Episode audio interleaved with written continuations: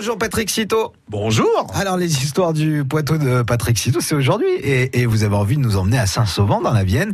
Le photographe Robert Douaneau y a régulièrement séjourné à partir des années 30. Pour Robert Doisneau, qui n'est pas encore le photographe célèbre qu'il devient par la suite, avec notamment son fameux baiser de l'hôtel de ville, Saint-Sauvent est alors un havre de paix et d'inspiration.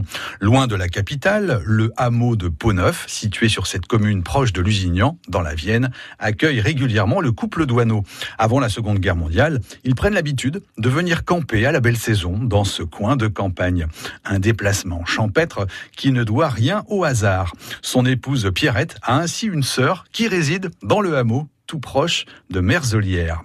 Au début de la Seconde Guerre mondiale, euh, comme nombre de Parisiens, le couple fuit la capitale. Ils viennent tout naturellement se réfugier à Saint-Sauvent. Et comment se déroule leur séjour alors qu'ils campent sous la tente, un violent orage les contraint à se réfugier chez des voisins à Pau-Neuf.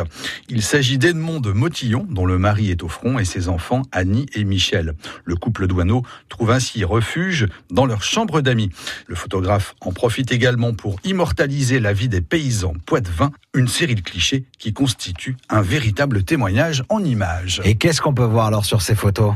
Eh le monde paysan est bien entendu euh, mis en avant. Le thème de l'enfance apparaît également au gré des photos.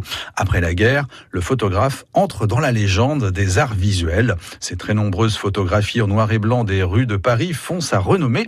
Il n'oublie pas pour autant Saint-Sauvent. L'artiste y revient ainsi régulièrement. Il y a huit ans, en juin 2011, la commune de Saint-Sauvent donne le nom de Robert Douaneau à une salle socio-culturelle lors de son inauguration. Une manière de rendre hommage aux photographes décédés. Merci Patrick Citeau, on vous retrouve sur francebleu.fr. France Bleu.